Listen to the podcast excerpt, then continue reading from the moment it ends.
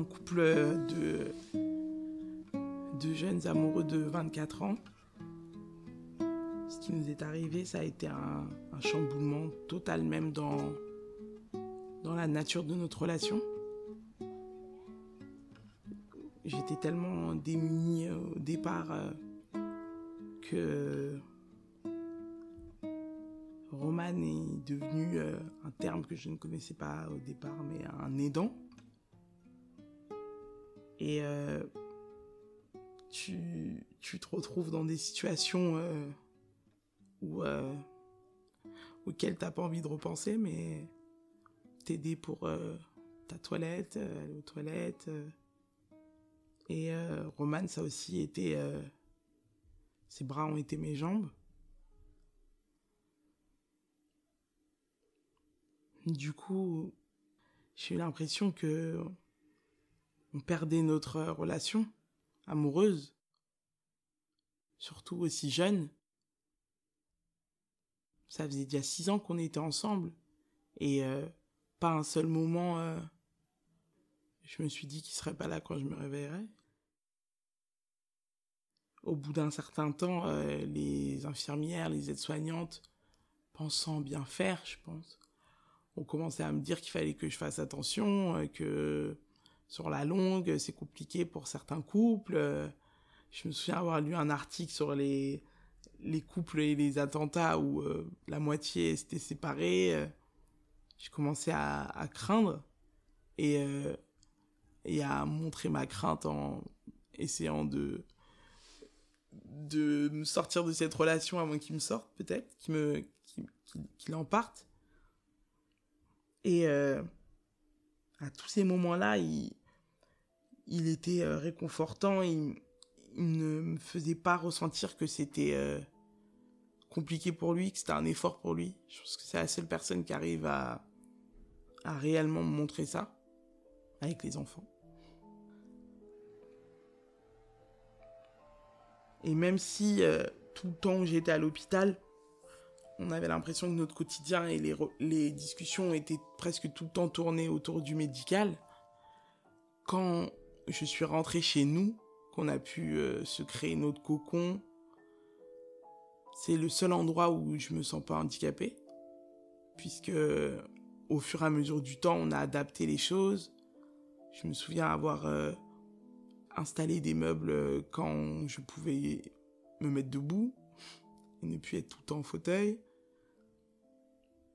Et oui, j'ai tout fait pour, pour que notre maison soit le lieu le plus chaleureux. Et euh, le fait de se retrouver tous les deux comme ça, et d'avoir euh, pris à cœur le fait que tout ce qui était lié au médical ne serait pas fait par lui, quitte à prendre une aide parfois, quitte à pour que rien ne soit fait par lui. Et euh, j'ai aussi compris que des fois, il ne m'aidait pas parce que j'étais handicapé, il le faisait aussi parce que dans un couple, c'est comme ça, c'est 50-50. Il a presque fallu parfois que je demande à des amis, euh, et toi, ton copain, il fait ça, et toi, ton copain, il fait ça, pour avoir la confirmation que oui, c'était bien. euh. Et j'ai failli le pousser à l'extrême où, où je racontais pas toujours ce qui se passait dans ma tête euh, et ce qui se passait dans mon corps, à vouloir vivre seul mes, mes crises de douleur. à- c'est dur de trouver le l'équilibre en tout cas, puisque j'ai presque failli le sortir totalement de mon de ma reconstruction. Et euh, ça lui a fait beaucoup de mal.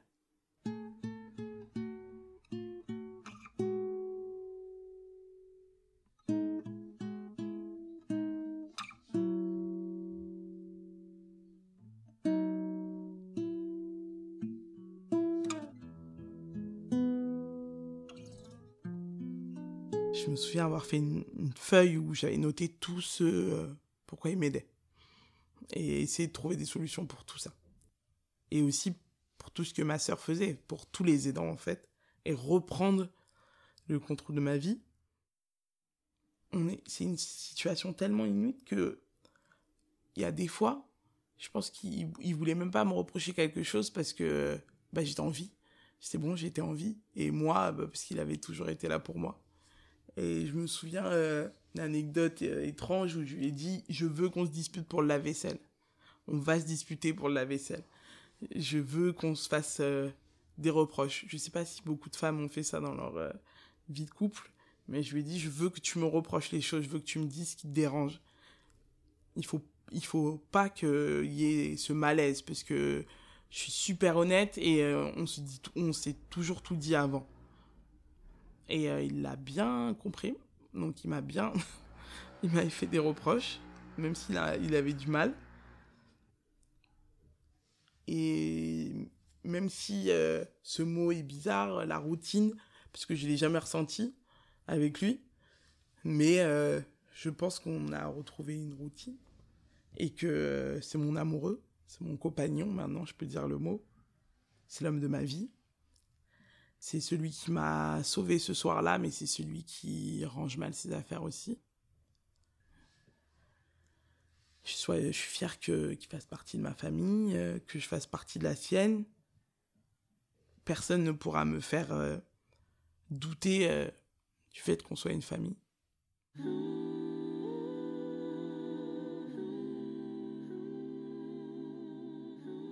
Et même si je me suis battue pour qu'on reconnaisse que Roman est une victime, pas seulement le copain de Jessica,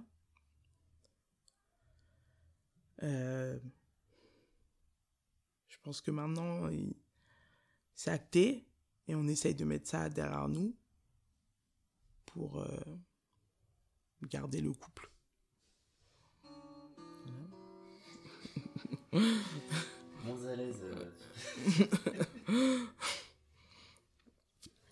eh, mais parler du couple, du truc, c'est relou hein, pour moi. Je suis comme Roman hein, pour les trucs comme ça. la flemme.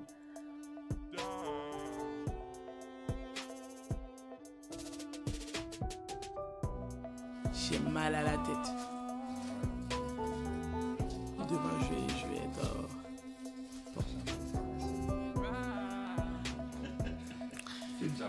Les grosses parleuses, ouais. Ma grande bouche là.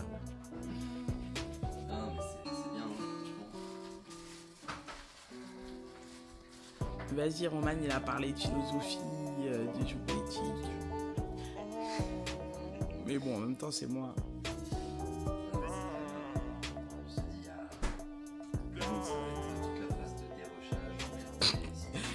Non, non, là c'est nul. Putain, tu vas me détester à les enlever ces trucs-là. C'est tellement dur à faire ça. Ça fait un effet qu'avec Roman.